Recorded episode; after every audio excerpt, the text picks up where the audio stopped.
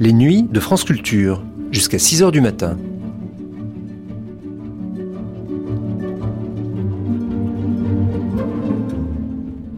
France Culture la nuit, une mémoire radiophonique. Qui ne lit son horoscope? Il est certes différent dans la même semaine d'un journal à l'autre, ou alors assez flou pour s'adapter à tout ce qui va nous arriver. Et en fait, on le lit pour soutenir nos espoirs ou nous permettre de penser que nos malheurs sont le fruit de la fatalité et donc font partie du lot commun. Bref, on a beau être moderne et rationnel, on trouve toujours amusant et réconfortant de garder l'œil ouvert sur ce qui risque de nous advenir. En réalité, qu'on y croit ou pas, ce genre de lecture ou de pratique, sauf à nous faire plier sous le poids du destin, ce qui serait pervers, nous permet de rester attentif à tous les pièges tendus par le lien social et à rester ouvert à l'imprévu.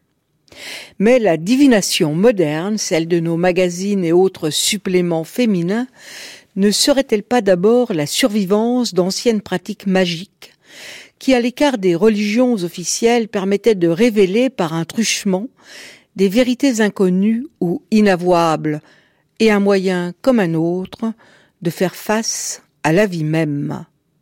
Cette émission datant de 1987 permet de réfléchir à ces questions. A Napoli sono uh, alcune superstizioni uh, sì. adesso? Sì, ci sono molte superstizioni, ancora oggi c'è gente che gira con uh, degli amuleti, tipo delle, le, delle piccole corna, per, far, per eliminare il, eh, come dire, le, il malocchio. Il malocchio Voilà. Un campo pericoloso e preferisco non parlarne proprio. Ma eh, lei è napoletano? Certamente, proprio per questo preferisco non parlarne. Si sa che comunque c'è il malocchio, ci sono queste cose, però è una cosa che sta lì, però preferiamo non parlarne.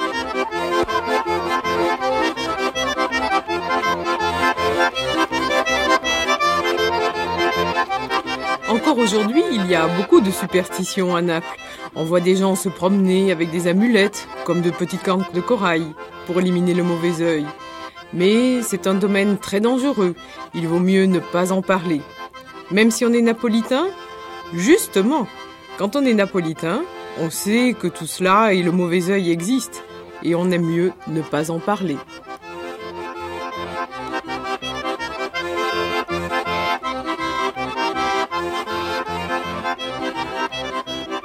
Ce n'est pas vrai, mais on y croit.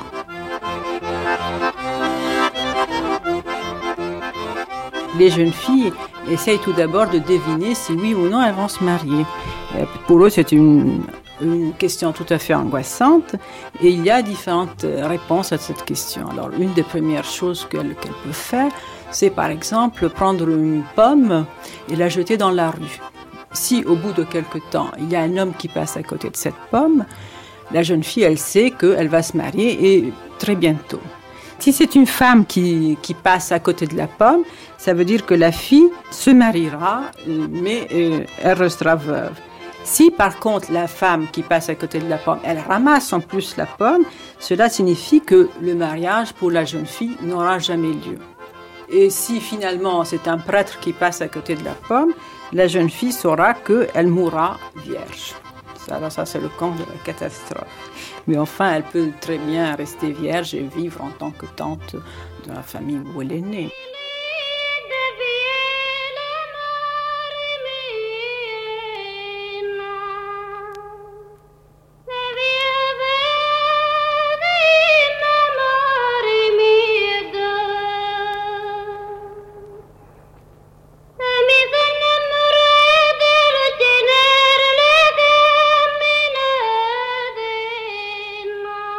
Et superstitions du mariage et de la naissance des enfants en Italie et en Grèce, une émission de Pascal Lismonde. Avec, pour l'Italie, Maria Pia Di Bello, Pasquale Capano, Clara Gallini et Roberto De Simone. Et pour la Grèce, Marie-Elisabeth Andeman et Giulia Sissa. Il y en a aussi d'autres méthodes. Ces méthodes, elles subsistent toujours jusqu'à ce jour, même en Italie du Nord, et peut-être aussi en France, va savoir. Maria Pia di Bella. Alors, c'est cette méthode est de mettre sous son oreiller trois fèves. Alors, une fève, elle, elle est non encore épluchée.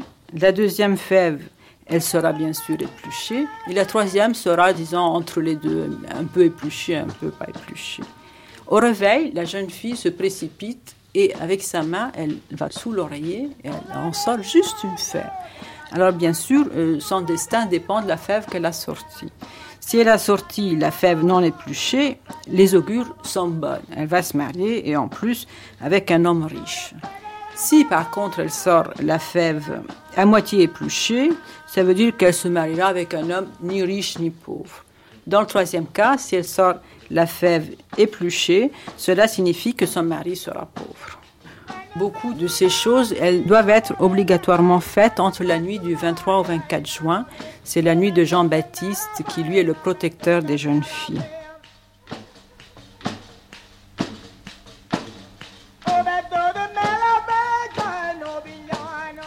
Les émotions intenses engendrent souvent des conduites irrationnelles, surtout quand le terrain culturel est propice, comme en Italie et en Grèce, dans cette Méditerranée toujours habitée par les dieux. Ainsi, les grands événements de la vie sont-ils encore accompagnés de rites propitiatoires ou de gestes de conjuration? On va de la superstition la plus ancienne aux rituels symboliques les plus modernes. Mais qu'entend-on exactement par superstition? Marie-Elisabeth Handman. Si on considère que la superstition, qui est un terme que je n'aime pas beaucoup parce qu'il est un peu péjoratif, est l'ensemble de pratiques euh, magiques qui échappent au système religieux, qui est un système euh, holiste, disons, euh, oui, on peut parler de superstition. Mais moi, j'aimerais mieux qu'on dise euh, des pratiques ou des rituels magiques plutôt que des superstitions, parce que j'aime pas ce mot, qui a été créé précisément, je pense, par les grandes religions pour laisser à l'extérieur tout ce qu'elles ne pouvaient pas intégrer dans leur système de pensée, de ritualisation. Et donc, j'aimerais mieux qu'on parle de magie.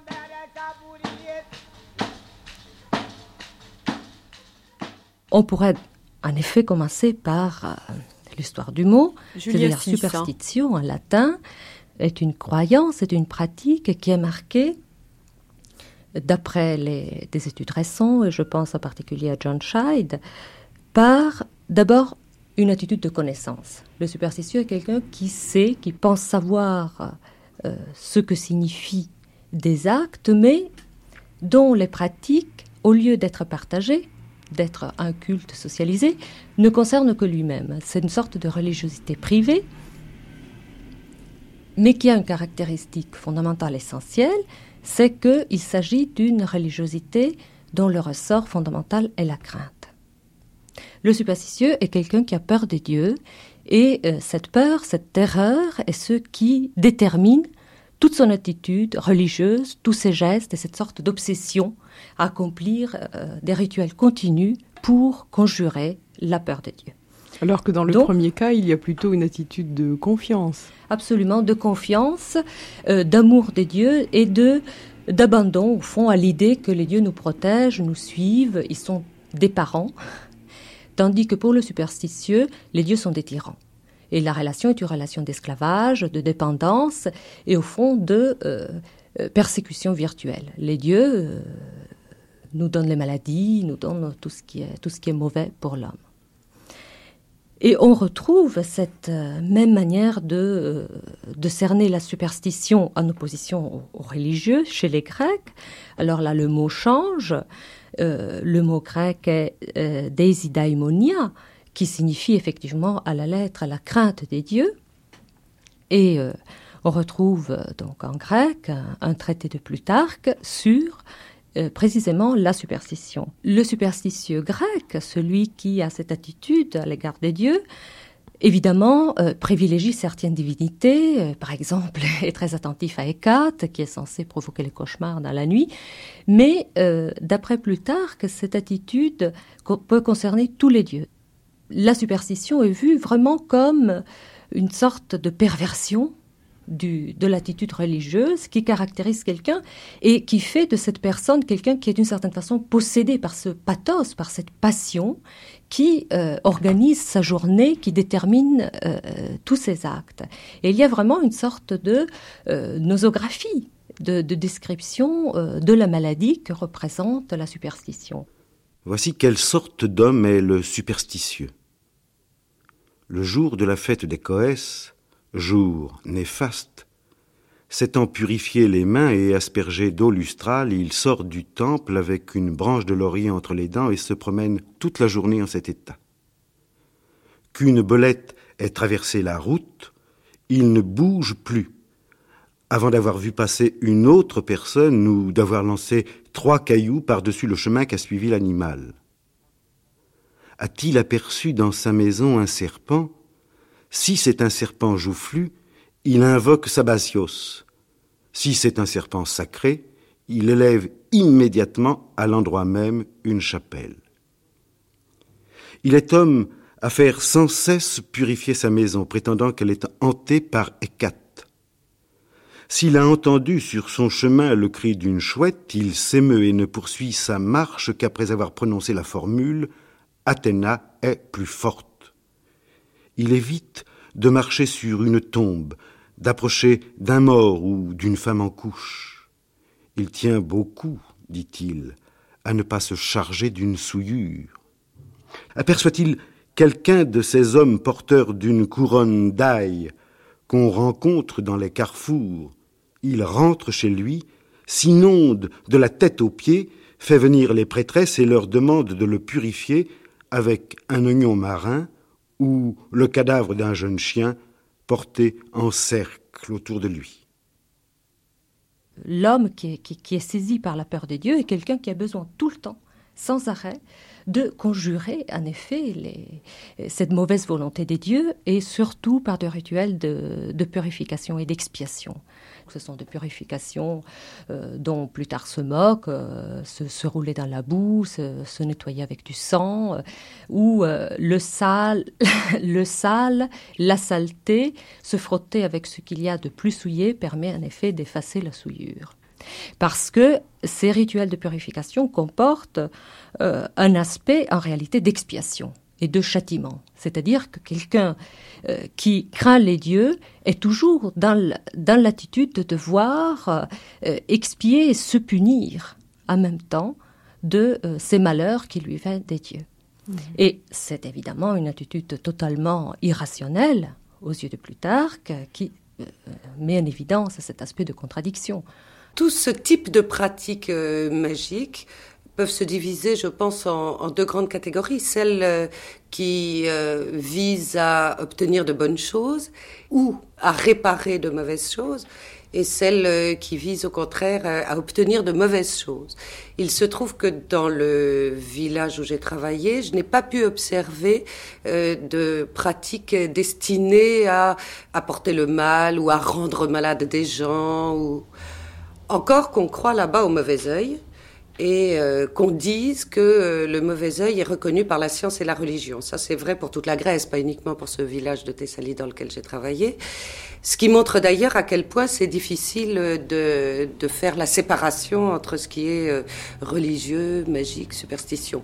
Mais d'une façon générale, ce que j'ai pu observer dans le village, c'était toujours des pratiques destinées à obtenir de bons résultats soit des faits naturels qui tiennent à la vie, la naissance, euh, le mariage, la mort, soit aussi euh, des pratiques agraires, encore que beaucoup moins euh, dans ce village qui n'a pas une longue tradition agraire parce qu'il est de formation relativement récente. Et puis, il y a une autre catégorie aussi de superstitions qui sont les pratiques divinatoires. Et en Grèce, en général, et à Pourri euh, également, on essaye de deviner euh, ce qui va se passer pour les choses importantes de la vie, et en particulier pour le mariage. Et euh, il y a des petits rituels divinatoires, et il y a aussi, bien sûr, la croyance très répandue partout en Grèce que les rêves sont divinatoires avec toute une symbolique que je n'ai pas étudiée de près, mais les gens parlent volontiers de leurs rêves en disant j'ai rêvé ci ou ça, et ça veut dire qu'il va se passer ci ou ça.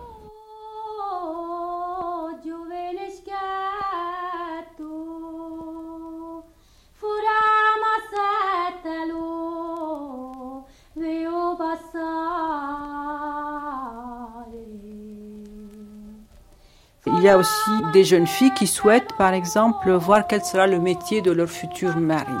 Alors pour ce faire, elles prennent du plan fondu, elles le jettent dans une couvette pleine d'eau et elles regardent euh, quelle forme le, le plan a pris. Et selon la forme de, ce plomb, elle pourra deviner le, métier de son futur mari. Alors si, par exemple, elle voit une forme de barque ou de voile, etc., elle se dira que son futur mari sera un pêcheur, et ainsi de suite. Il y a une autre pratique que, que les jeunes filles font le soir de la Saint-Valentin, c'est-à-dire le 14 février. Elles se mettent une demi-heure avant le début du jour à leur fenêtre elles attendent. Et alors, bien sûr, la réponse qu'elles ont dépend de la personne qui passe en, dessous de leur fenêtre. S'il n'y a personne qui passe pendant cette demi-heure, ça veut dire qu'elles se marieront pas.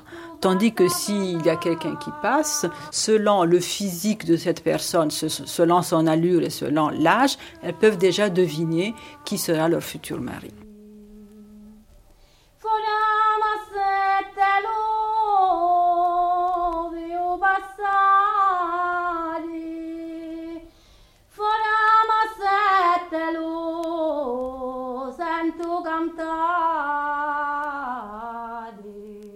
Chaque fois qu'il y a un mariage, euh, les jeunes filles qui viennent aider la mariée ou euh, qui participent au banquet, euh, on leur fait des vœux pour, pour qu'elles puissent se marier.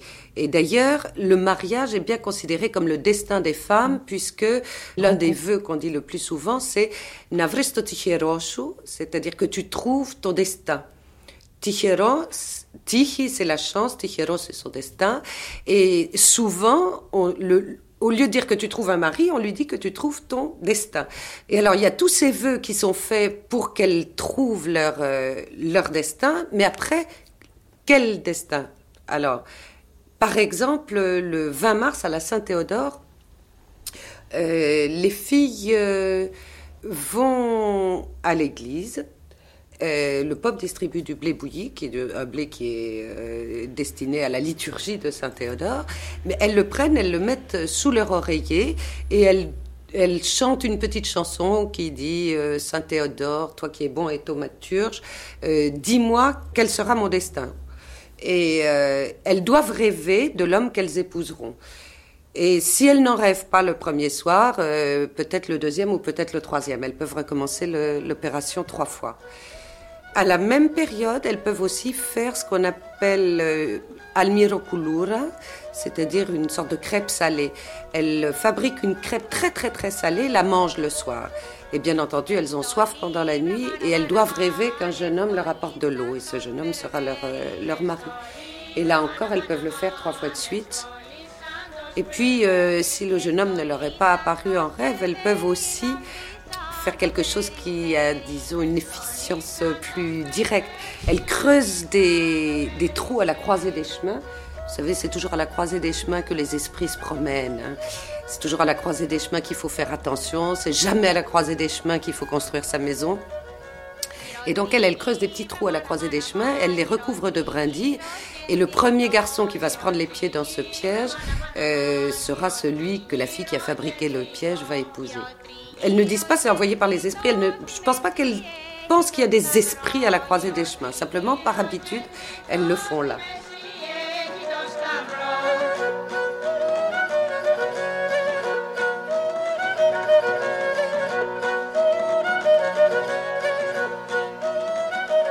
Le rituel des noces fournit trois occasions de savoir la date de son mariage. Lorsque la fiancée, dans la matinée qui précède la cérémonie à l'église, se lave les mains en présence de trois de ses amis, puis jette le savon à trois reprises derrière son épaule, celle des jeunes filles qui parvient à le rattraper se mariera dans l'année. Lors de l'habillage de la mariée, celle-ci inscrit à la craie sur sa semelle le nom des jeunes filles qui l'entourent. Celles dont le nom n'aura pas été effacé après les danses sur la place du village qui suivent la bénédiction nuptiale se marieront aussi dans l'année. Enfin, à la sortie de l'église, le marié jette des dragées tout autour de lui. Les jeunes filles les ramassent et les mettent le soir sous leur oreiller afin de voir en rêve leur futur mari.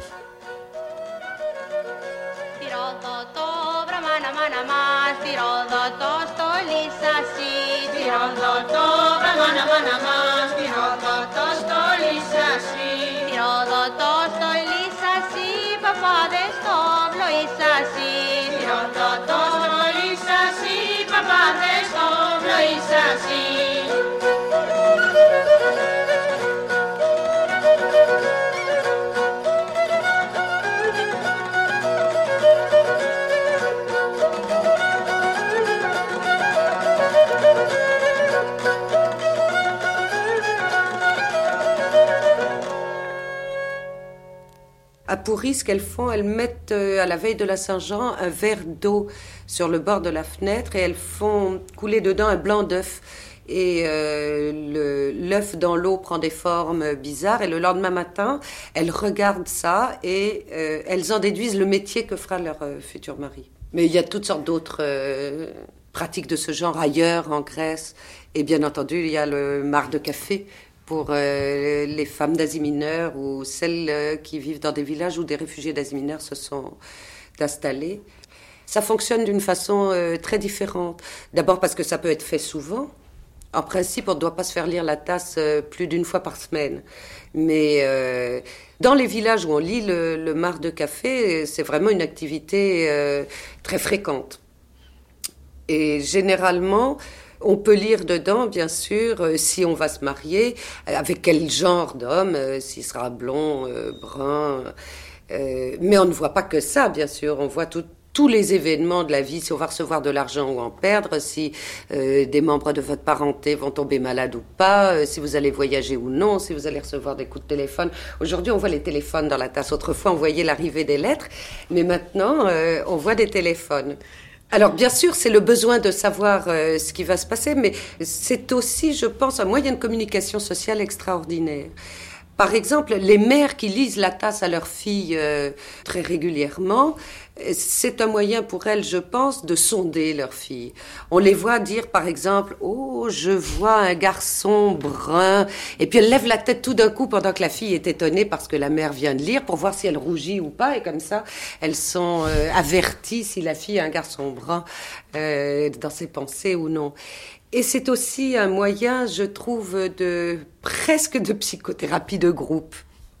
C'est-à-dire, par exemple, euh, les filles qui ne sont pas mariées à 25 ans, dont le ticheron ne s'est pas encore euh, montré, et qui, à cet âge-là, donc, sont menacées de rester célibataires, ce qui est quand même ce qui peut leur arriver de plus ennuyeux sur euh, cette terre, se réunissent pour, se, pour boire le café ensemble et se lire la tasse l'après-midi. Et elles se lisent donc trois, quatre tasses ensemble et euh, voient que leur destin est à peu près euh, commun, semblable. Elles peuvent en parler. Et comme dans les villages grecs, il y a des choses qu'il est très difficile de dire euh, à ses proches, ses parents, ses sœurs, etc. Eh bien, cette, cette façon collective de dire son malheur ou d'espérer que ça ira mieux, et je pense un moyen vraiment de détente très grand. Bien sûr, les gens croient à ce qu'ils lisent dans la tasse, encore qu'ils qu'ils disent que non. Mais ils ont un besoin très très grand de se lire la tasse. Et je pense que c'est plus lié à la détente psychologique que ça leur donne de pouvoir parler autour de la tasse qu'à cause du contenu même qui est lu dedans.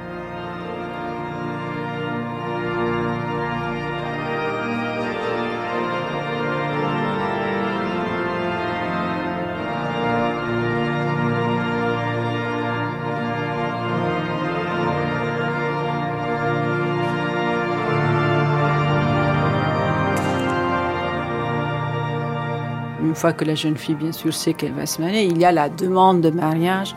Et cette demande peut changer de région en région ou même de village en village.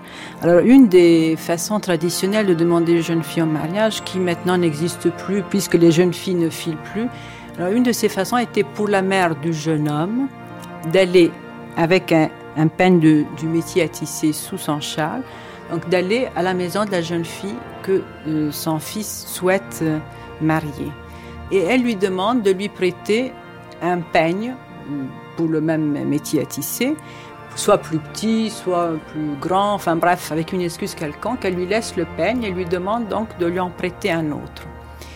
Et, si la mère de la jeune fille souhaite combiner le mariage, au bout de quelques jours, elle avait coutume de retourner chez la mère du garçon pour lui redonner son peigne plus le peigne qu'elle lui prête. Et cela signifiait que, bien sûr, l'idée du mariage était tout à fait positive, elle était tout à fait d'accord avec. Si par contre, au bout de quelques jours, la mère retournait pour dire que ma foi, elle n'avait pas du tout trouvé le peigne à la taille souhaitée, ça signifiait que le mariage n'était pas accepté ni souhaité par la famille de la jeune fille.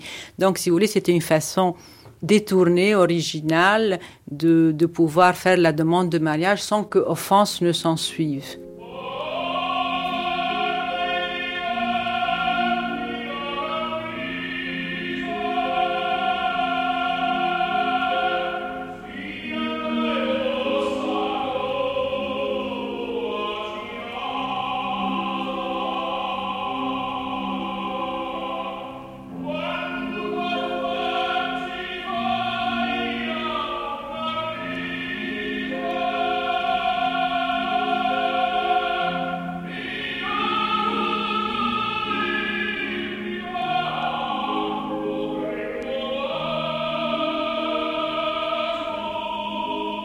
Il avait une autre façon de tâter le terrain euh, pour les jeunes garçons.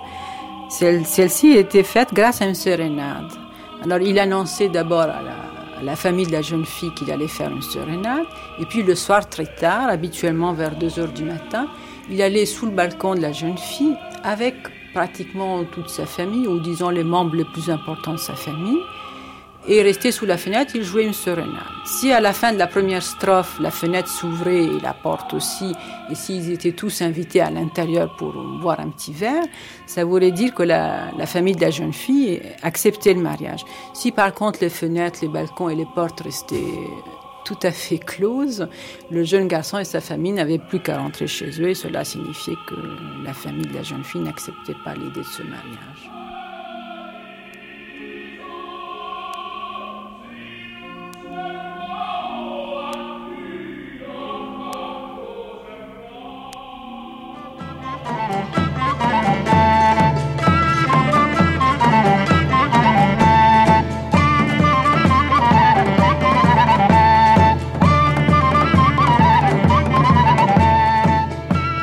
Est un ensemble rituel très riche. Euh, il y a une procession, une procession euh, qui est euh, le, voyage de, de l'épousée de, de, sa maison à la maison de son mari et qui se déroule sur un char et l'épousée est voilée est protégée, tout enveloppée dans un voile. Et puis il y a un banquet, un banquet où la, jeune femme est reçue euh, dans la maison donc de, son mari. Euh, au cours de ce banquet euh, a lieu la, cérémonie du dévoilement, c'est-à-dire que le voile dont la, dont la mariée est paré est soulevé. Et il y a des gloses anciennes qui disent que euh, soulever le voile signifie pour le mari métaphoriser d'une certaine façon la découverte du visage de l'épouse comme s'il ne l'avait jamais vue. Je crois aussi que euh, dans ce geste qui permet au mari de découvrir son épouse et en même temps de le faire en public, donc de mettre en scène cette première découverte de l'épouse, peut-être il y a là une préfiguration de ce qui se passera dans la chambre nuptiale, qui est la découverte du corps de, la femme, et donc ce premier geste de déshabiller en fait. La procession qui accompagne l'épousée euh, chez son mari est accompagnée de chants. C'est en effet l'hyménée euh, qui est chanté par des jeunes filles et qui accompagne donc l'épousée.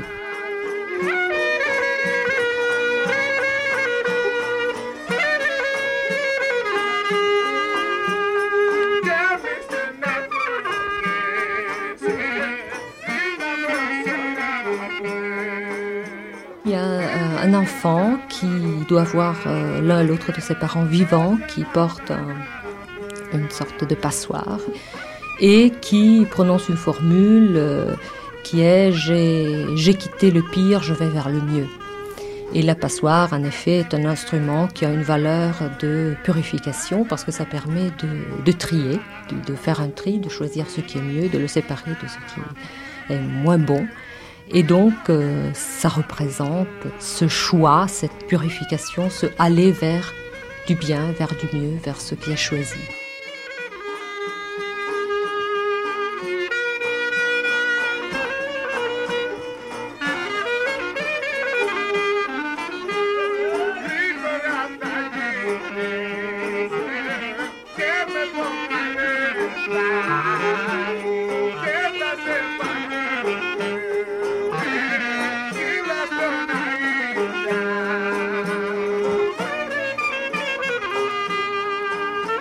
Solon prescrivait à la jeune mariée avant de se coucher auprès de son époux de manger du coin. Il voulait dire par là, semble-t-il, que le charme qui naît en premier lieu de sa bouche et de sa voix doit être plein d'harmonie et de suavité. En B aussi, après avoir mis le voile à la jeune mariée, on la couronne de feuillage d'asperges. Cette plante produit en effet au milieu d'épines très piquantes un fruit très doux.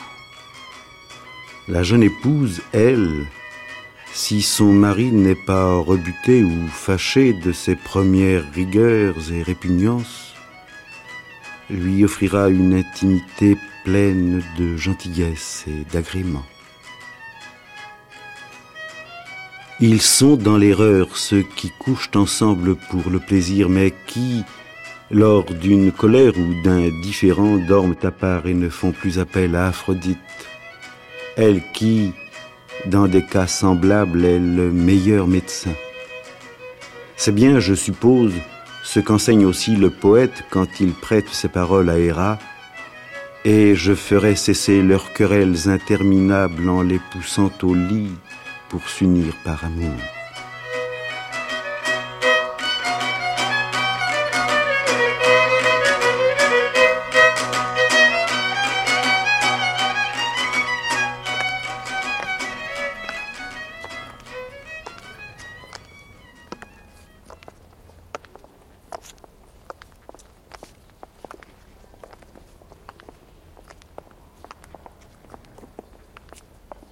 Pendant la cérémonie, tous les présents regardent aux signes qui peuvent en sortir pour savoir si, ce mariage est un mariage béni ou si ce mariage est un mariage maudit, qu'est-ce qui va se passer, qui des deux époux sera plus heureux que l'autre, etc.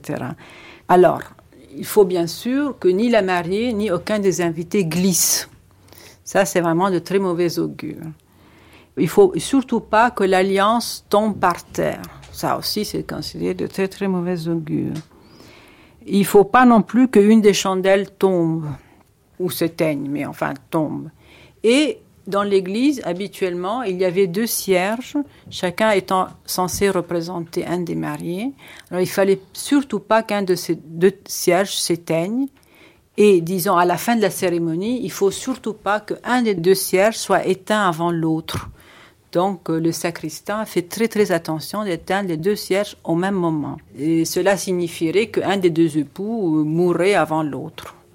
Et dernière chose, qui est censée avoir la même signification, il ne faut pas non plus qu'un des deux cierges brille plus que l'autre, parce que cela signifierait que l'un des deux époux vivrait plus longtemps que l'autre. Et au moment où les deux mariés se lèvent, il faut surtout pas qu'un se lève avant l'autre, parce que cela aussi signifierait qu'il mourrait avant. Et chacun de ces signes est perçu par, par tous les présents comme euh, censé dire quel sera le mariage ou la teneur de ce mariage. Et bien sûr, je parle toujours de la Cécile. Alors, sur le cortège, il fallait lancer des confettis, de l'épeautre en signe d'abondance, du sel en signe de sagesse, des noix, du froment, toujours en signe d'abondance, et dans certaines régions, du riz aussi. tout cela était considéré de bon augure. Aux jeunes époux, quand ils rentraient à la maison, on présentait habituellement du miel, une cuillerée pour l'épouse et une cuillerée pour l'époux. Cela aussi était considéré de bon augure et symbolisant l'abondance. que les mariés devraient avoir dans la vie future. Par la suite, le lendemain surtout, les, époux recevaient des visites. Et euh, c'était surtout de bon matin la visite de la belle famille et de la famille de la jeune fille. Les deux mères habituellement se précipitaient sur, sur le lit pour vérifier les signes évidents de la virginité de la jeune mariée. Et une fois vérifié ces signes, soit la mère, soit la belle-mère montraient la chemise de nuit aux autres membres de la famille. Par la suite, euh, on a même eu recours aux draps et on a vu dans des villages siciliens, le lendemain du jour de noces, les, draps à pendre sur les balcons, vraiment pour montrer à tout le village, et, plus du tout à la famille, maintenant c'était carrément tout le village, que la jeune mariée était vierge. Et cette coutume existait jusqu'à, je dirais, il y a, il y a dix ans. Disons, bien sûr pas dans tous les villages, mais dans certains villages siciliens, jusqu'à il y a dix ans, on, a, on retrouvait encore cette coutume. Et je, et je pourrais même dire qu'il se peut que dans certains villages reculés, elle existe encore. Il y a en effet des ordalies de virginité, mais qui sont euh, marginales, qui sont euh, périphériques, dont des auteurs grecs se font l'écho. Euh, par exemple, en Libye, on décrit un rituel de jeunes filles qui s'adonnent à une lutte, un combat avec des bâtons et la jeune fille qui serait blessée, touchée, qui saignerait, dénoncerait par là sa nature, son état de fausse vierge. Et donc Hérodote raconte ça, mais en même temps, euh, euh, rien ne nous laisse penser que des pratiques euh, semblables auraient été diffusées dans la Grèce elle-même. Mm. Ou bien en Italie, en effet, on, on, raconte qu'à l'Anuvium, il y a un serpent auquel des jeunes filles euh, amènent des gâteaux. Et si le serpent mange le gâteau, euh, cela signifie que les jeunes filles sont vierges. Et si le serpent refuse le gâteau des mains d'une des jeunes filles, cela signifie que cette jeune fille euh, a été déflorée, en fait, a perdu sa, sa parthénia, sa virginité. Mais là aussi, nous sommes en Italie. Nous sommes en Italie et le monde romain, de ce point de vue, a des caractères tout à fait propres. je crois que quand euh, Saint Augustin parle d'une déesse qui intervient dans le rituel du mariage, Saint Augustin euh, explique que les Romains sont obsédés par euh, une infinité de, petites divinités qui s'occupent des instants précis de la fête du mariage et que chaque, chacun des mouvements, chacun des, des, moments du mariage est sous la protection d'une divinité. Et parmi ces divinités, il parle de Pertunda. Euh, pertunda, ça évoque le verbe pertundere qui signifie transpercer et c'est en effet la déesse qui s'occupe euh, de la défloration. Et donc, euh, je crois que pour les latins, la défloration signifie en effet transpercer quelque chose comme un tissu. Les ordalies euh, de virginité euh, qu'on voit en Italie euh, appartiennent à un ensemble de représentations du corps féminin qui n'est peut-être pas le même que celui de la Grèce. Ce qui frappe peut-être en Grèce, c'est que il y a des prescriptions de virginité pour des prêtresses, c'est très important, parce que euh, la virginité correspond à une sorte de, de distance, d'écart par rapport à un monde qui est censé euh, distraire, euh, souiller d'une certaine façon. Donc il y a des, prêtresses d'Artémis qui doivent éviter le, rapport sexuel, et puis il y a la Pythie, la prêtresse d'Apollon à Delphes, qui doit éviter toute relation sociale, d'une certaine façon, tout rapport sexuel d'abord, et il y a des explications qui sont justement qu'elle doit se préserver intacte, tout entière disponible pour le Dieu, et qu'elle doit aller vers le Dieu à chaque fois comme une jeune épousée. Ou bien, euh, une autre explication est que la Pythie euh, doit rester vierge pour pouvoir garder le secret des oracles qu'elle rend. Donc la virginité est une clôture du, corps. En particulier de cette bouche euh, qui, euh, très littéralement, est le sexe d'une femme qui doit rester fermée. les jeunes filles, quand vient l'époque du mariage, ne se mariant pas, éprouvent, à la première éruption des règles, des accidents auxquels auparavant elles n'étaient guère exposées. Car, à ce moment, le sang se porte à la matrice comme pour s'écouler au dehors. Ainsi donc, quand l'orifice de l'issue n'est pas ouvert et que le sang arrive en plus grande abondance, tant par les aliments que par l'accroissement, alors le sang, n'ayant point de sortie, s'élance, vu la quantité, sur le cœur et le diaphragme. Ces parties étant remplies, le cœur devient torpide. À la torpeur succède l'engourdissement et à l'engourdissement le délire. Le frisson avec la fièvre se manifeste. Ces fièvres sont appelées erratiques. La femme a l'envie de tuer à cause de la putridité, des craintes et des frayeurs à cause des ténèbres, le désir de s'étrangler à cause de la pression autour du cœur. Le sens intime, troublé et dans l'angoisse en raison de la perversion du sens, se pervertit à son tour. La malade dit des choses terribles. Les visions lui ordonnent de sauter, de se jeter dans les puits, de s'étrangler comme étant le meilleur remède. Elles sont délivrées de cette maladie quand rien n'empêche l'éruption du sang. Je recommande aux jeunes filles, éprouvant des accidents pareils, de se marier le plus tôt possible.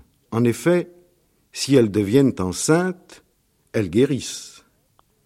Il est vrai que les médecins grecs, et je pense en particulier au corpus hippocratique, ont une vision parfaitement positive et hygiéniste en fait du mariage, de la relation sexuelle.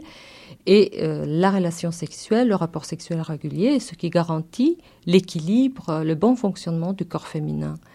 Et euh, le médecin qui écrit, et là nous revenons justement à une attitude savante à l'égard de quelque chose qui est perçu dans ce cas comme superstitieux, le médecin dit les jeunes filles ne doivent pas aller offrir leurs euh, vêtements à Artémis, en sous-entendant que c'est Artémis qui est responsable de leur malheur, mais euh, elles doivent euh, essayer de se marier en fait.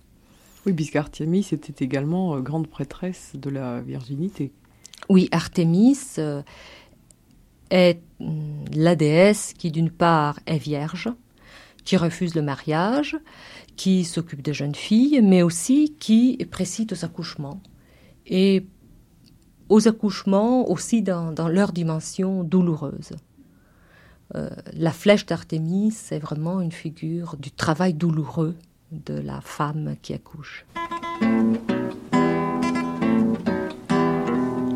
Lo guarracino che chieva per mare, leva una voglia di sensorare. Se facettano bello vestito di scarpe di spine pulite pulite, con una parrucca tutta ingrifata, de ziarelle imbracciolate, con lo chapeau, scolle puzzine di punta grisa fine fine Cu de rețe de fună Și pe cațetă de pelă de tun. Eșameri, șameri, e șamerină Dală căpilă de voie marin. Cu butune, butunere Duoche de purpă, sece fer Fibie, spate, șchiocândorată De niră de sece felă de achiată Due bella cataniglia de premone de conchiglia, no capiella callonata de codarine da luzza salata, tutta possa masteratiella, ieva facendo lo sbafantillo, girava da qua e da là, l'annamorata per se trovare.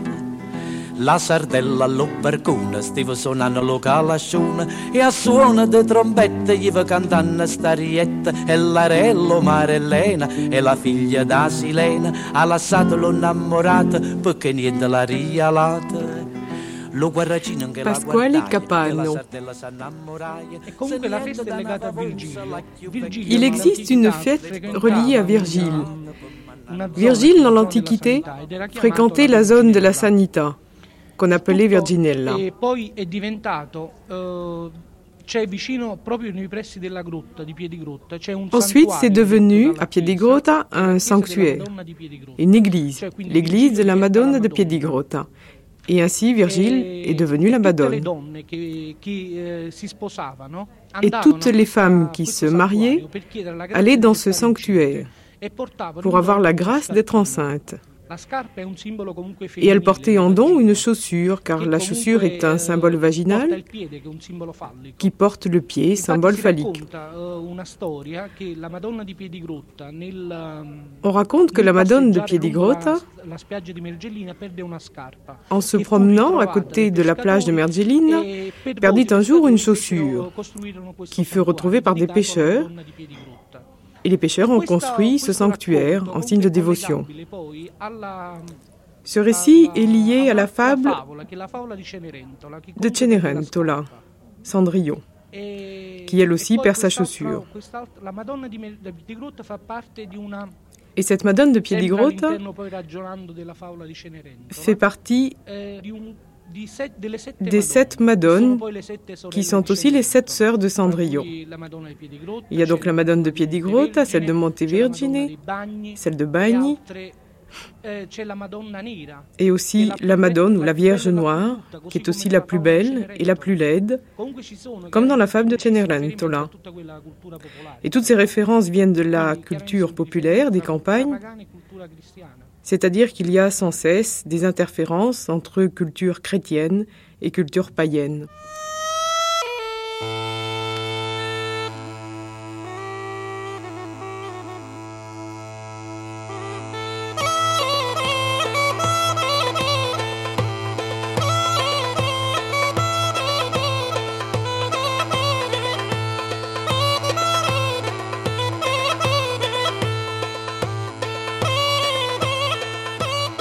Dans les pratiques propitiatoires, euh, beaucoup de choses au moment de la naissance ou pendant la grossesse d'une femme.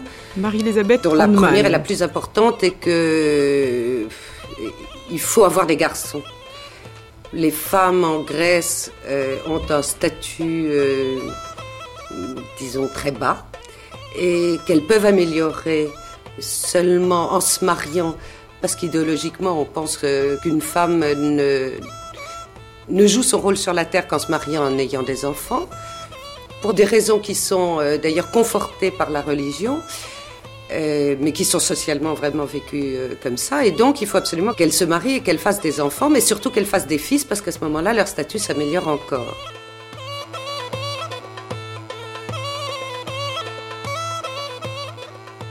Les femmes enceintes de pourri dans le pilion sont toujours anxieuses de savoir si l'enfant qu'elles portent est une fille ou un garçon. Certaines femmes ont le moyen de le deviner, ce sont les tisseuses ou les couturières. Lorsqu'une tisseuse termine un tapis, elle met dans sa bouche deux ou trois fils tombés à terre. Ce sont bien sûr des fils de la chaîne. La chaîne est censée être dure, dynamique et forte, comme les hommes alors que la trame est passive et molle comme les femmes, selon la représentation du tissage hérité de la Grèce ancienne. La tisseuse sort sur le pas de la porte avec ses fils. Si elle voit alors un personnage masculin, l'enfant à naître sera un garçon.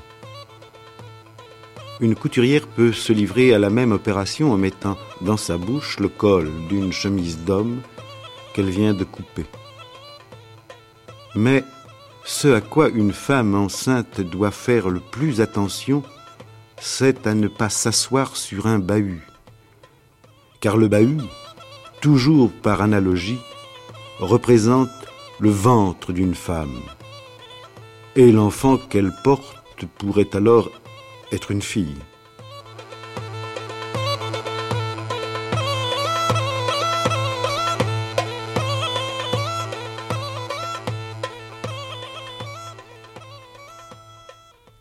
D'une façon générale, les femmes dans toutes les sociétés sont soumises à des interdits au moment de leurs règles, euh, au moment de l'accouchement, pendant qu'elles sont enceintes.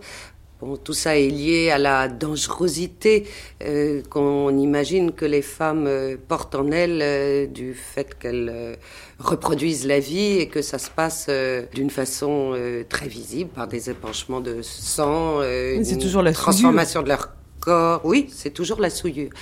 Alors effectivement, une femme qui est enceinte, si elle rencontre une femme qui a ses règles, euh, peut faire une fausse couche. Et ça, on voit très bien là-dedans le, le mécanisme qui est à la base de beaucoup de superstitions et qui est celui de l'analogie le sang amène le sang et donc euh, une femme euh, qui a ses règles et qui est souillée à ce moment-là, d'ailleurs une femme qui a ses règles est soumise elle-même à toutes sortes d'interdits, comme par exemple le fait qu'elle ne peut pas allumer euh, les bougies de l'iconostase domestique ou bien qu'elle ne peut pas cuisiner certains plats. Non certains plats, bien sûr. elle peut par conséquent influencer la femme enceinte et l'amener à faire une fausse couche. Par conséquent, une femme qui a ses règles évite euh, de rencontrer une femme enceinte. Et le plus simple pour s'éviter, c'est de ne pas aller dans les lieux euh, collectifs. Et une femme qui a ses règles ne va pas à l'église en général, ou si elle y va, en tous les cas, elle ne communiera pas, mais généralement, elle n'y va pas. Et d'une façon générale, il y a évitement. Donc, les femmes, euh, tant qu'elles ne sont pas ménopausées, n'ont pas accès à l'autel qui, dans les églises orthodoxes, est situé derrière l'iconostase, et seuls les hommes y ont accès. Mais la réalité, je pense, c'est que tant qu'une femme est féconde, elle est dangereuse est souillée, et tant qu'elle est souillée, elle ne peut pas accéder au sacré, c'est-à-dire à, à l'autel derrière l'iconostase.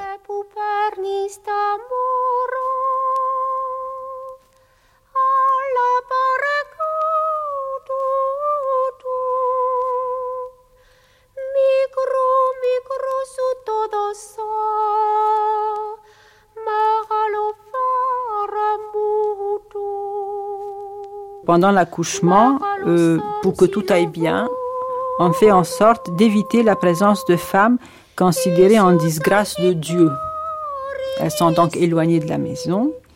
On essaye de détourner le mauvais œil par toute une série de petites actions, c'est-à-dire en renversant les chaussures et les chaussons qui, qui sont dans la maison si par hasard l'œil de la personne tombe sur ces chaussures, donc il faut tout de suite les renverser. Soit il faut aussi, pour éviter le, mauvais œil, cracher hors de la fenêtre. Il faut enfoncer, euh, si vraiment on a une grosse crainte d'un mauvais œil, il faut enfoncer les ciseaux dans le matelas de la couchée. Et toutes ces actions sont faites en fonction de couper le mauvais œil et de faire en sorte que l'accouchement se passe très bien. Et pour finir, on élimine de la chambre tous les fuseaux qui pourraient exister.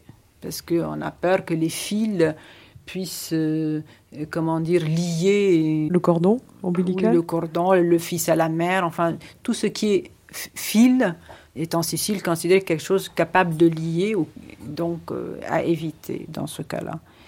Finalement, si l'accouchement se présente mal, on a l'habitude de mettre sur le ventre de l'accouché un béret de marin qui, lui, a traversé le détroit de Messine ou sinon, on fait sonner les cloches de l'église pour que les fidèles prient pour la femme en souffrance. Alors, bien sûr, le béret sur le ventre de la femme, c'est de bon augure parce que comme lui a traversé le détroit, on suppose que son béret aidera la femme à, accoucher. Et cet enfant, s'il naît euh, entouré de placenta, je crois que c'est un très bon augure également. Oui, c'était, en principe, c'est de très bon augure. Euh, et on parle de ce jeune garçon, de cette fille, on dit qu'il est né nato con la camicia, c'est-à-dire né avec la chemise. Qui est celle de la Madone. Oui, mais par contre, le placenta n'est pas gardé dans la famille en, signe de bon augure. Au contraire, il est premièrement montré à, tous les membres de la famille, on leur montre que le placenta est intact, et par la suite, on, doit obligatoirement le jeter, soit dans, à la mer, soit dans, dans une fleuve, enfin, le plus rapidement possible, et surtout de faire attention qu'aucun chien ne puisse mordre ce placenta.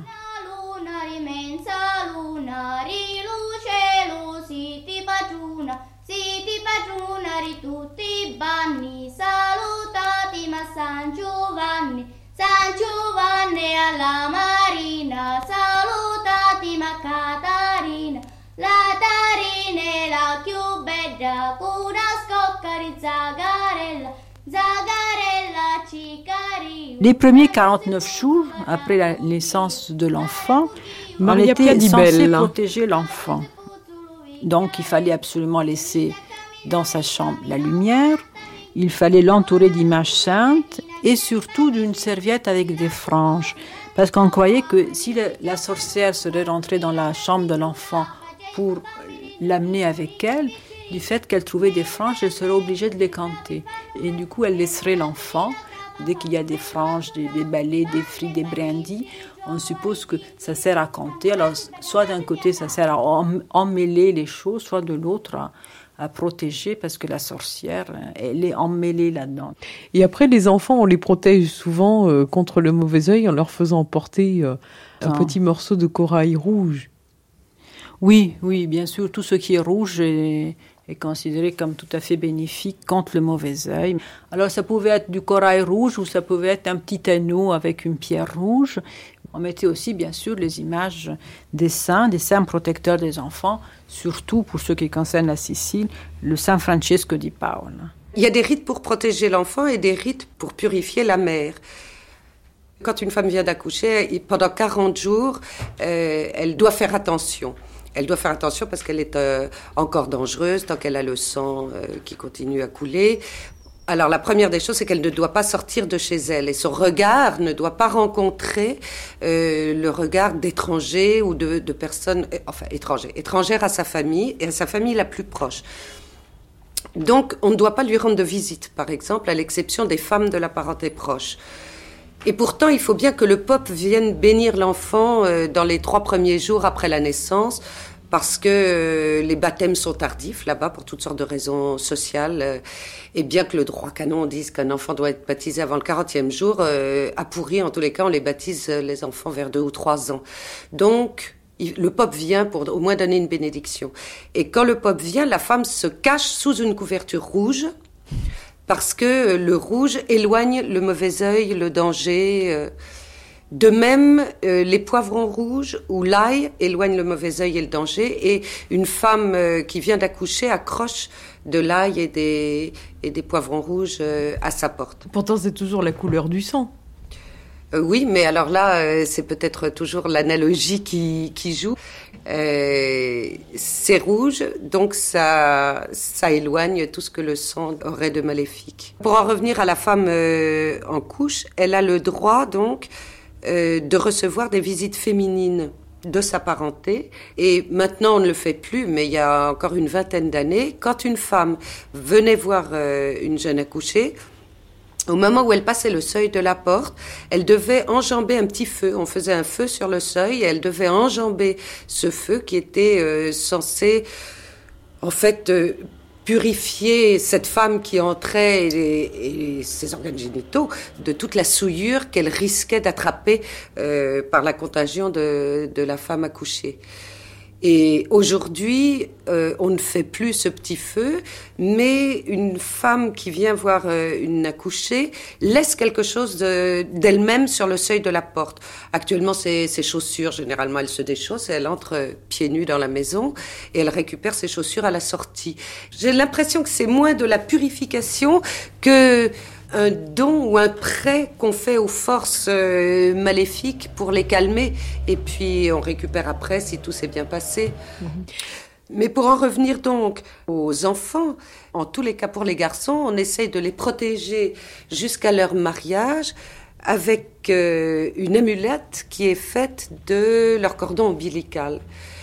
Et hum, cette superstition-là, ou ce rite-là, parce que je je pense qu'il s'agit plutôt d'un rite, euh, m'a beaucoup intéressée parce que euh, ça se passe de la manière suivante. Quand le cordon ombilical d'un garçon tombe, on l'enveloppe euh, dans, dans un petit linge et on le met au fond d'un bahut.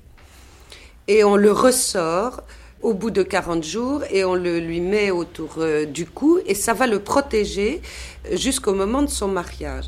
Bon, ce qui m'intéresse là-dedans, c'est que on le met au fond d'un bahut et que le bahut joue un rôle dans divers rituels euh, à pourri. Par exemple, au moment où une fille vient d'avoir ses règles, Généralement, elle ne sait pas euh, ce que c'est que les règles parce que personne ne l'en a averti. Euh, donc, elle est, elle se sent honteuse, elle se sent coupable, elle a l'impression d'être punie par des forces magiques ou en tous les cas supranaturelles de tous les péchés dont elle se sent chargée, oui.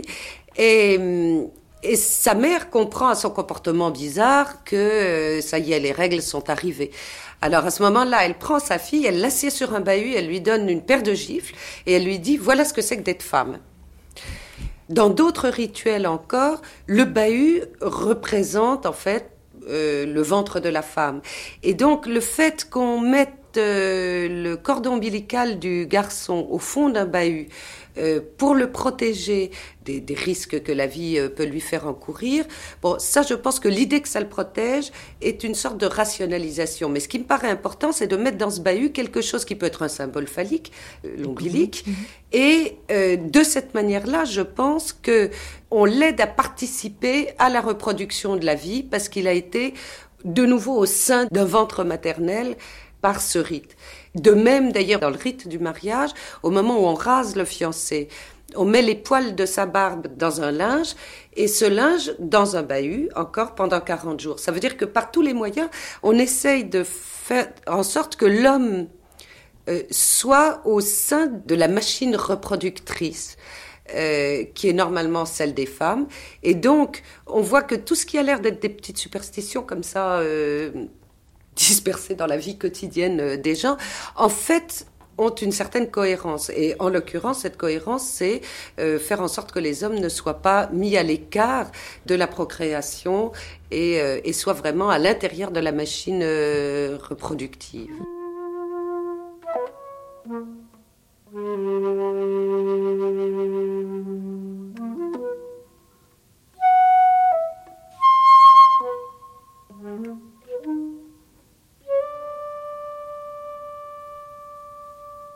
Le mauvais œil symbolise l'envie qui passe par le regard. On désire ce qu'un autre possède, beauté, fortune, bonheur, en le dévorant des yeux. C'est cette volonté d'appropriation qui est ressentie comme néfaste pour la personne ou l'objet visé. Le mauvais œil ou malocchio en italien est ainsi un symbole de la dialectique entre le moi et l'autre, mais aussi entre les principes opposés mâle-femelle. Il apparaît donc dans le fonctionnement de la société comme une métaphore des conflits interpersonnels. Tout le monde peut être atteint, mais les moments particulièrement vulnérables se rapportent au changement dans l'ordre social ou dans l'ordre physique le corps humain représentant alors une métaphore du corps social. Le mariage, la grossesse, la naissance d'un enfant sont ainsi des événements très exposés. Avant de changer d'état, de statut, la personne apparaît comme un novice non intégré, véhiculant une forme de désordre.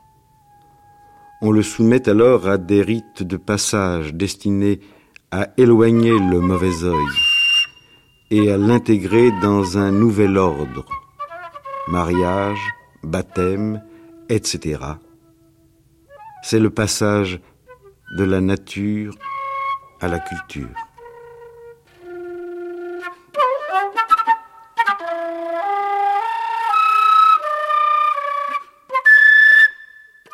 Personne n'est un spécialiste du mauvais œil. Hein. Il y a des pays de la Méditerranée où certaines personnes ont le mauvais œil. En Grèce, n'importe qui peut envoyer le mauvais œil sans le faire exprès. Il suffit par exemple de, de voir une belle fleur et de dire oh que cette fleur est belle et le soir elle va être toute flétrie et c'est parce que la personne qui a dit ça a eu le mauvais œil. C'est la raison pour laquelle d'ailleurs quand on fait un compliment euh, à quelqu'un ou et surtout sur un bébé et qu'on veut dire qu'il est beau, euh, en même temps on crache trois fois dessus pour euh, conjurer le mauvais œil. Mais une fois que le mauvais œil a frappé, c'est-à-dire que le bébé est malade, ou toute personne adulte, si vous avez une migraine, ou, ou les animaux malades aussi, alors là, il y a des petits rituels qui permettent d'éloigner le mauvais œil et donc de faire partir la maladie. Euh, ces petits rituels ne peuvent être faits que par des femmes, et en tous les cas pas des femmes enceintes et pas des femmes qui ont leurs règles, et de préférence des femmes ménopausées. Ce que je voudrais dire, c'est qu'ils comportent des incantations et que ces, incantations sont dites euh, de façon incompréhensible pour euh, l'auditoire et elles se transmettent de façon secrète généralement de mère en fille. Et en fait, ce sont des prières à la Vierge et, et aux saints. Euh, vous voyez donc entre euh, euh, la religion et la superstition, il n'y a pas une marge très très grande. Et d'ailleurs, les pop m'ont souvent dit que parmi les pratiques qu'ils considéraient eux comme superstitieuses, ils en avaient accepté beaucoup dans l'Église orthodoxe sous peine de, se couper complètement de la population. Ce qui est très intéressant, ce sont les sacrifices d'animaux. Euh, qui sont des rites euh, communautaires euh, euh, qu'on trouve un peu partout en Grèce, mais surtout en Grèce du Nord, et où jusqu'à une période très récente, et encore maintenant par exemple à Mytilène, on égorge un animal bovin souvent, mais parfois aussi dans d'autres régions des, des chèvres ou des moutons et on les égorge euh, en les pendant à un arbre devant l'église. Après leur avoir fait faire trois fois le tour de l'église, ils sont bénis par le pape, ensuite égorgés et cuits euh, de, manière euh, rituelle une nuit entière et répartis entre tous les membres de la communauté.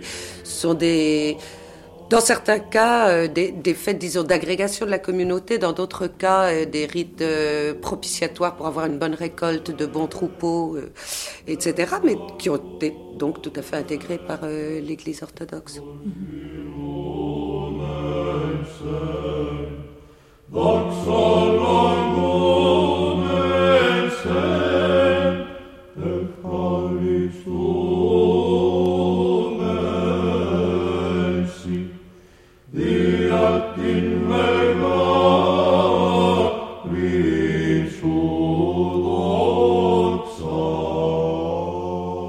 Apparence, le catholicisme de l'Italie du Sud reste sous l'influence du paganisme gréco-romain.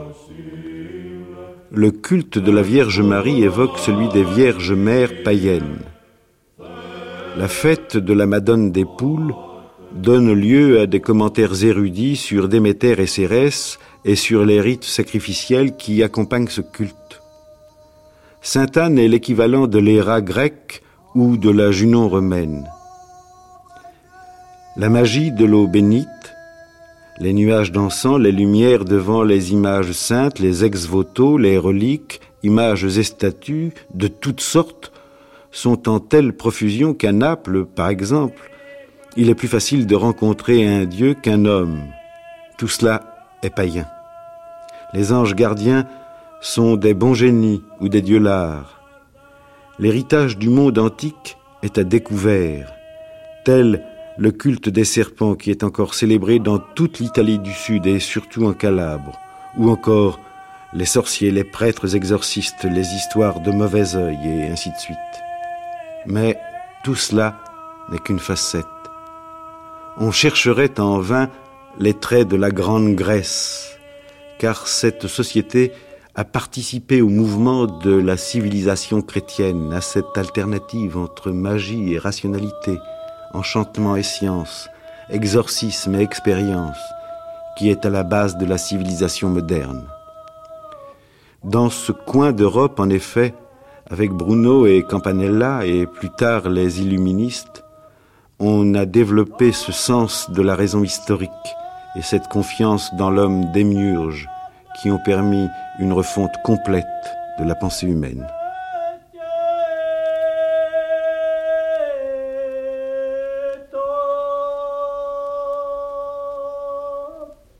Est-ce qu'on peut considérer que la superstition, c'est une forme abattardie de la religion? Mais qui euh, décide quoi?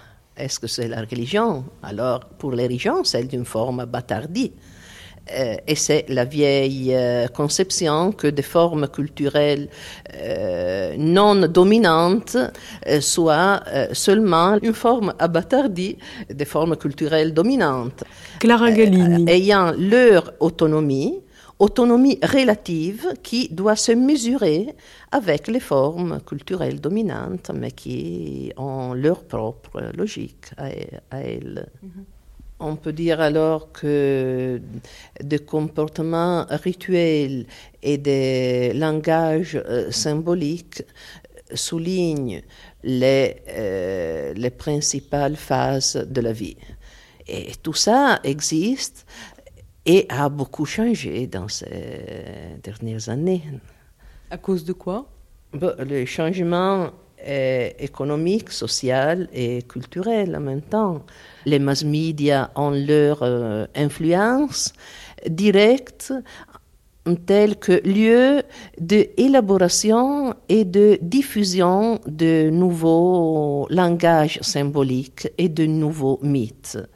Euh, le rôle que jouait ailleurs l'Église, à mon avis, était substitué maintenant par, par la télévision. Et on voit euh, euh, des réponses pratiques et symboliques à tout, à tout ça, justement dans le cadre du comportement symbolique des, gens. Mm-hmm. Par exemple, pour le, le mariage, on fait ce que j'appelle un rituel photographique, c'est-à-dire le couple se fait photographier dans toute une séquence qui ne sera euh, pas seulement le témoignage du moment euh, de, du mariage à l'église. Alors, un album de photos est organisé comme ça il y a tout d'abord des photographies qui témoignent, mais d'une façon fictive et mythique, le moment euh, de, la première rencontre et les séductions.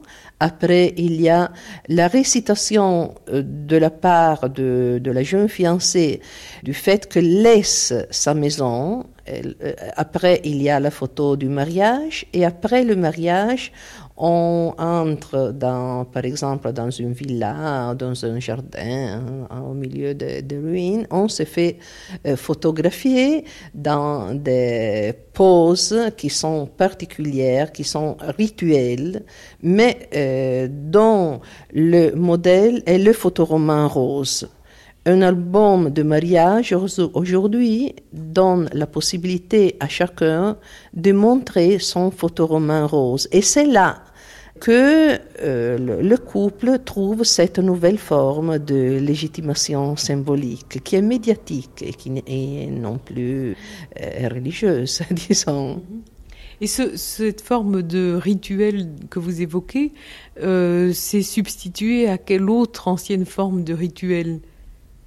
Ce, cette nouvelle album photographique ne s'est pas substitué à quelque chose, a créé une nouvelle euh, rituel. Mhm. Euh, c'est substitué aux formes ostentatoires du rituel euh, ecclésiastique qui existent encore aujourd'hui, mais qui sont englobés dans le nouveau rituel photographique.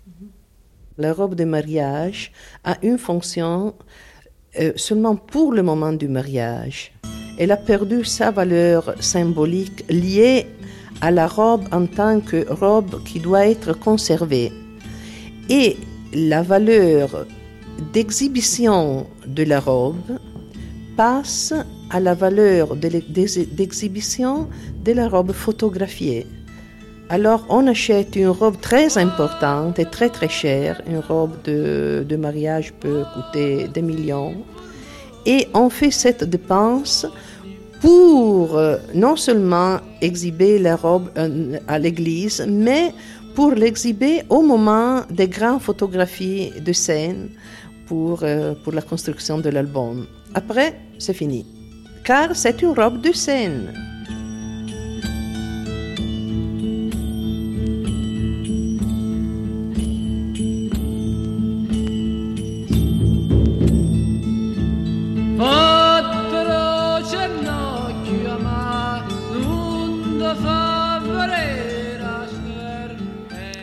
Roberto de Simone. La superstizione è collegata comunque a una classe, a un ceto. La superstition apparaît dans une certaine couche sociale dans une catégorie de gens livrés au mal-être, qui vivent vraiment mal. Dans les enquêtes sur ce sujet, de toutes ces enquêtes sur la magie, il faut toujours considérer qu'on parle de gens qui ont beaucoup de malheur qui pèsent sur leurs épaules. Et très souvent, on affronte ce problème sans le respect nécessaire à l'humanité. Or, il est difficile de tomber dans des conversations futiles sur ce sujet.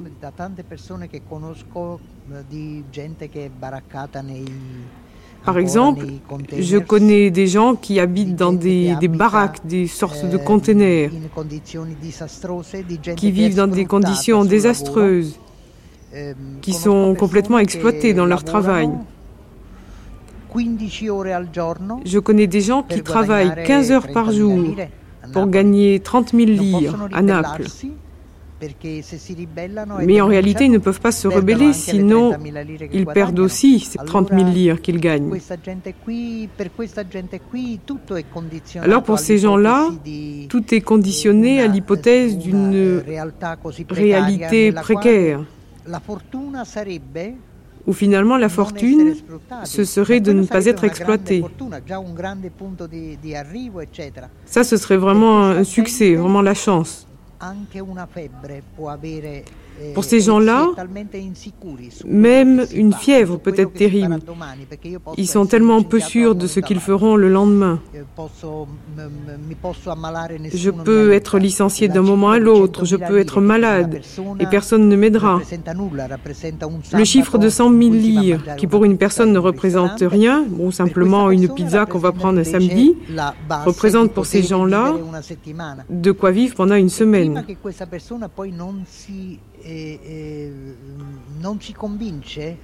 Alors il n'arrive pas à se maintenir. Et le danger, c'est que dans ce cas-là, peut-être il vaut mieux faire de la contrebande ou travailler pour la Camorra que d'être aussi exploité d'une manière tellement effrayante. Dans cette ambiance, c'est là qu'on pratique la superstition. C'est vraiment là qu'on trouve les gens qui recourent à la magie. Mais ils y recourent pour avoir un minimum de réconfort culturel. Et finalement, la magie, la superstition, pour ces gens-là, sert plutôt à se rassurer.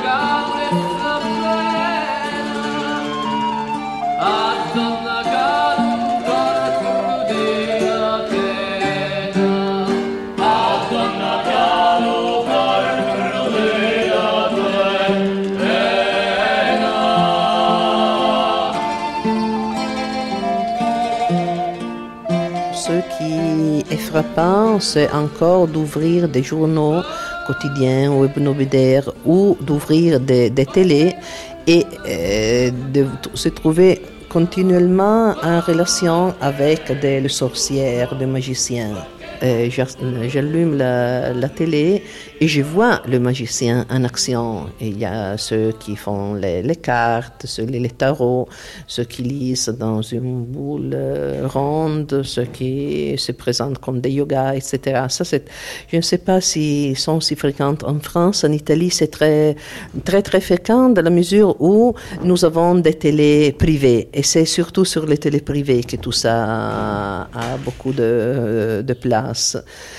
Alors c'est justement dans ces domaines que nous voyons la réorganisation aussi, le de, réorganiser des, bribes de croyances plus anciennes. Le, discours est très complexe.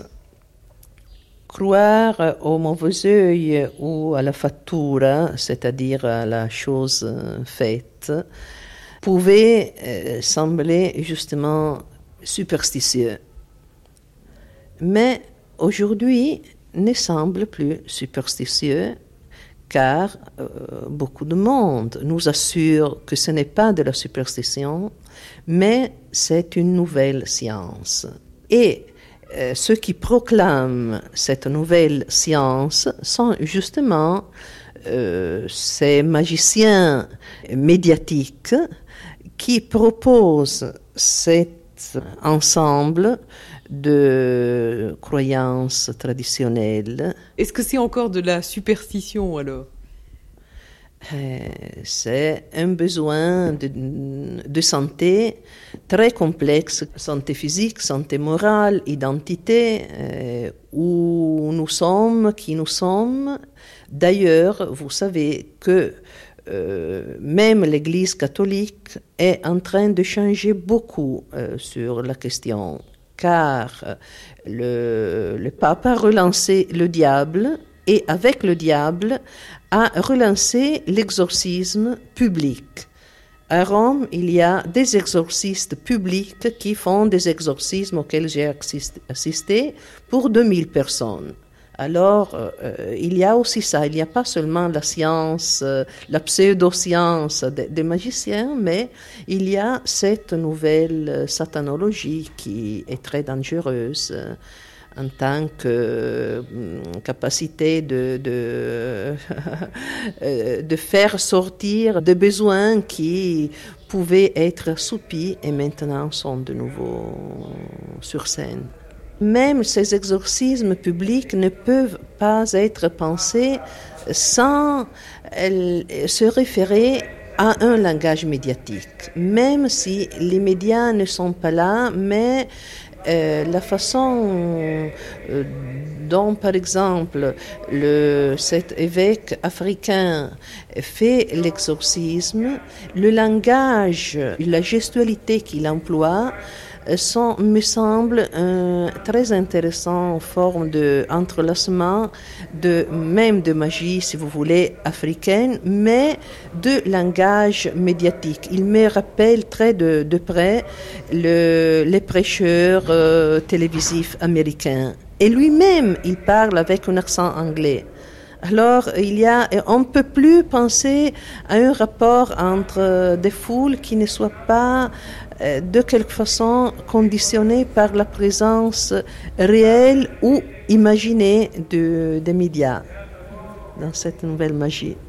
Cet évêque dont vous parlez, donc l'évêque Milingo, fait une fois par mois à Rome, dans un grand hôtel, cette séance d'exorcisme. Et apparemment, euh, cela se passe avec l'accord complet de l'Église. Oui, oui, c'est un accord complet. Le monde, tout le monde y participe. Mais d'ailleurs, il n'y a pas seulement ça. Euh, tout récemment, à San Giovanni Rotondo, sur le tombeau de Padre Pio, qui était guérisseur et exorciste, le pape a prié, a de nouveau relancé le, le diable et dit que le diable vraiment existe.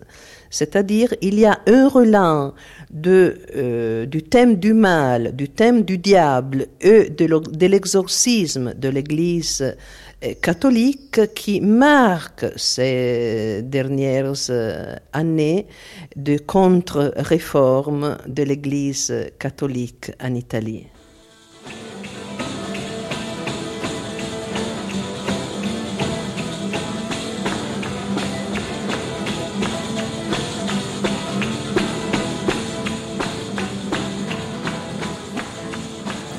Ce n'est pas vrai, mais on y croit. Rites et superstitions autour du mariage et de la naissance des enfants en Italie et en Grèce.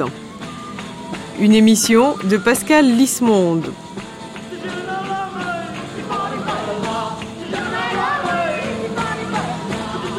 Avec, pour la Grèce, Marie-Elisabeth Handman, maître assistant à l'école des hautes études en sciences sociales, et Giulia Sissa, chargée de recherche au CNRS. Et pour l'Italie, Maria Piadibella, chargée de recherche au CNRS, Pasquale Capano, chercheur, Clara Gallini, professeur d'anthropologie culturelle à l'Université orientale de Naples, et Roberto de Simone, ethnomusicologue, directeur artistique du théâtre San Carlo de Naples.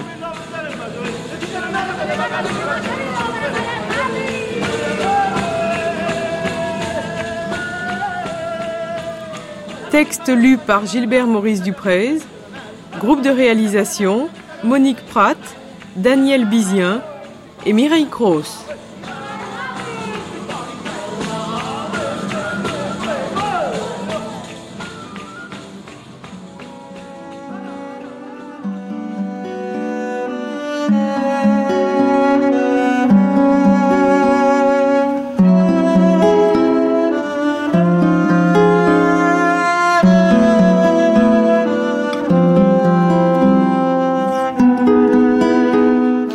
Cette émission a été diffusée pour la première fois le 21 juillet 1987.